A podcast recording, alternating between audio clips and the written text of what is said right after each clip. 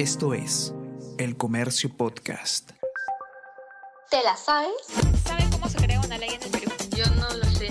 ¿Sabe usted qué le podemos exigir a nuestro alcalde? ¿Me lo explicas? Esto es ¿Te la sabes?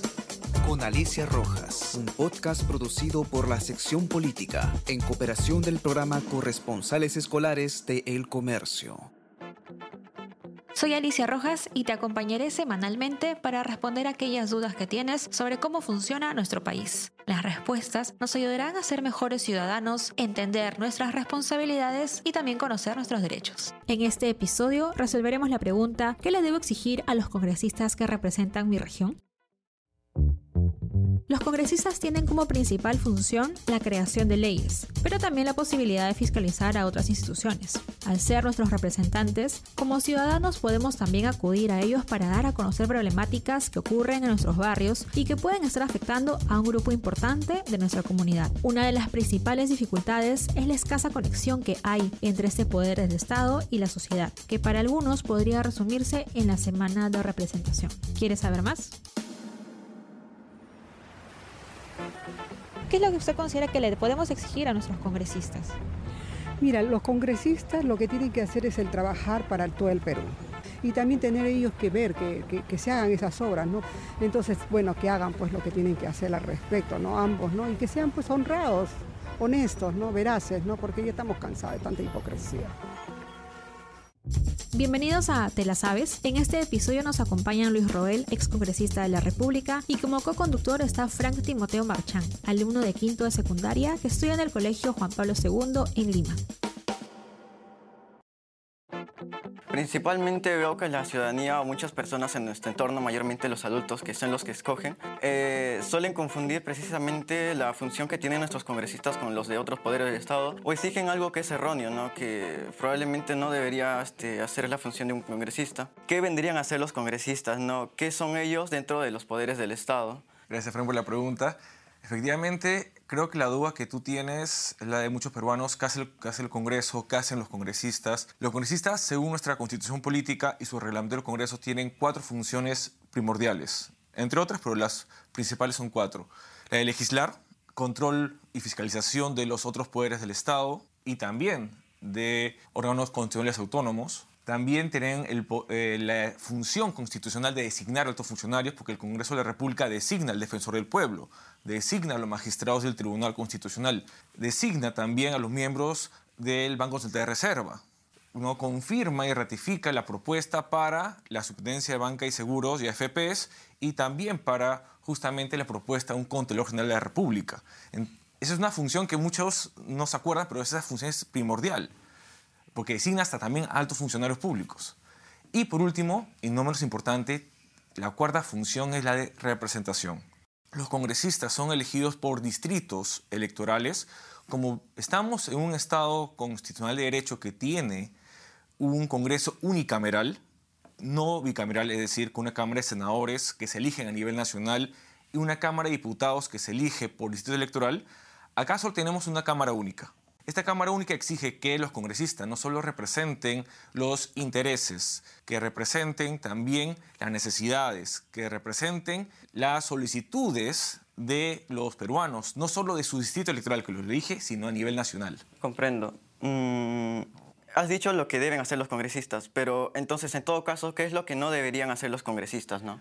Si tú tuvieras un problema en tu alcaldía, ¿no? En, en tu distrito, ¿dónde vives? Caraballo tienes un problema con las pistas de Caraballo y el, tú te reúnes con tus vecinos, solicitas al alcalde información porque hay huecos en las calles, porque no hay alumbrado público, porque hay inseguridad ciudadana, porque no hay serenazgo, no hay policía. Y el alcalde no te responde. No te responde una semana, no responde dos semanas, tres, un mes. ¿Qué haces? Buscas a tu, a tu congresista de tu distrito electoral de Lima y le dices que hay una reunión con esta, esta asociación de vecinos de Caraballo te da, la, te, da la, te da la reunión y tú dices, esos son mis reclamos al alcalde, estos no me, no me han contestado.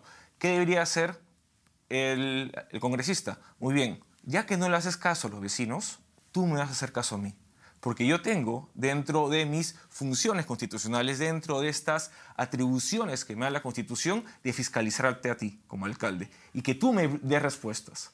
Lo que no puedes hacer es llevar a una empresa privada que va a hacer la obra. Eso es un delito. ¿Los congresistas pueden crear empleos? Eso es una falacia, es una mentira, porque el que se encarga justamente de promover el empleo y crear empleo es el Ministerio de Trabajo, que pertenece al Poder Ejecutivo, no al Congreso de la República. El Congreso de la República puede sí establecer normativas sectoriales para promover la economía, la inversión de un sector determinado de la economía peruana, pero ahí a crear empleo o tratar de obligar al Estado, es decir, llamado Estado, Poder Ejecutivo, Presidencia de la República, Consejo de Ministros, a que cree más empleo, no lo puede hacer. ¿Cómo debería ser que los ciudadanos se informen y cómo escoger bien un congresista? El ciudadano debe participar en la política de manera activa, ya sea para ser elegidos o elegir a un representante que ellos consideren, sino también para qué? Para poder fiscalizarlos.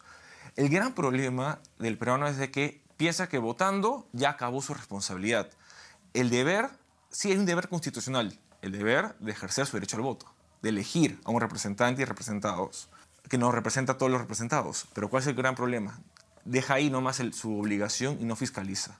Seguir cómo está votando en la elección de defensor del pueblo, de los magistrados del Tribunal Constitucional, y ver si en verdad sus promesas que hizo en campaña de apoyar a ciertas asociaciones civiles, a ciertos grupos de personas vulnerables, a ciertos gremios profesionales que tienen problemas y que siempre tienen problemas y ha prometido soluciones, ver si en esa semana de representación se reúne con ellos y le da soluciones.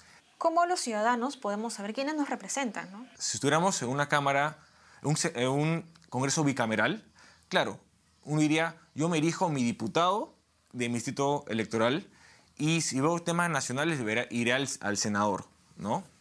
En el caso de nuestro Congreso, que es unicameral y una sola Cámara, los congresistas ven tanto de su distrito electoral como de cualquier ciudadano, cualquier organización a nivel nacional. Y hay un tema tan importante. La ciudadanía debería hacer fiscalización porque cada congresista tiene su página en el Congreso oficial, en donde se, se establece su correo electrónico, donde se establece cuál es su número y anexo oficina, y además establece en dónde se encuentra. Entonces, ¿para qué? Para que el ciudadano solicite una reunión, ya sea por correo electrónico, ya sea a través de la llamada telefónica al anexo. Pero aparte del mismo congresista que fiscaliza, ¿quién más podría o quién es el encargado de fiscalizar a los mismos congresistas? No? Eso es interesante. Lo primero que tiene que fiscalizar a los congresistas es el ciudadano.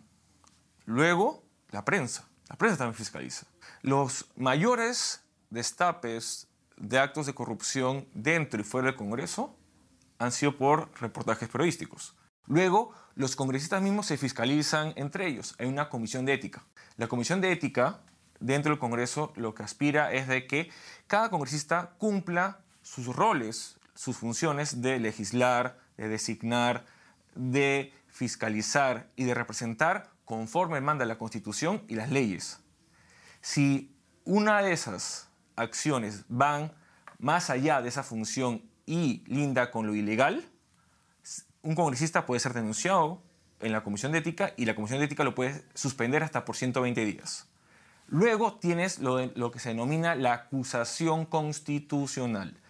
La acusación constitucional o denuncia constitucional es una manera en donde a un congresista que ha sido denunciado por un delito en el ejercicio de sus funciones puede levantársele su fuero para que el Ministerio Público empiece la investigación por ese delito y, si el caso, inicie el proceso penal. Inclusive, si es un acto que no solo es un delito, sino que además es una infracción a la Constitución, es decir, a un deber constitucional, tú lo puedes acusar por el denominado juicio político, que lo que busca es inhabilitarlo hasta por 10 años de la función pública, es decir, que por 10 años no ejerza ninguna función pública. Y esas denuncias constitucionales lo puede hacer un congresista, lo puede hacer la Fiscalía de la Nación o cualquier ciudadano. Frank, ahora que ya te la sabes, cuéntanos qué aprendiste hoy. ¿Qué debemos exigir a un congresista? Debemos exigir que precisamente con el apoyo de nosotros, porque nosotros somos los que fiscalizamos a los que fiscalizan, ¿no? O sea, nosotros somos los entes para que se pueda cumplir normalmente lo que se lleva este, con la función de los congresistas, ¿no? Eh, ¿Cuál es el rol del congresista? Eh, fiscalizar, eh, formular leyes y participación ciudadana, que todo va a ser este, llevado con nosotros, ¿no? Los invitamos a seguir las redes sociales del comercio y mantenerse informados en el comercio.p sobre todas las novedades de la política en nuestro país. Y en el episodio del próximo lunes, ¿cuáles son los delitos de corrupción? ¿Te la sabes? ¿Sabe cómo se crea una ley en el Perú? Yo no lo sé. ¿Sabe usted qué le podemos exigir a nuestro alcalde? Esto es ¿Te la sabes? Con Alicia Rojas.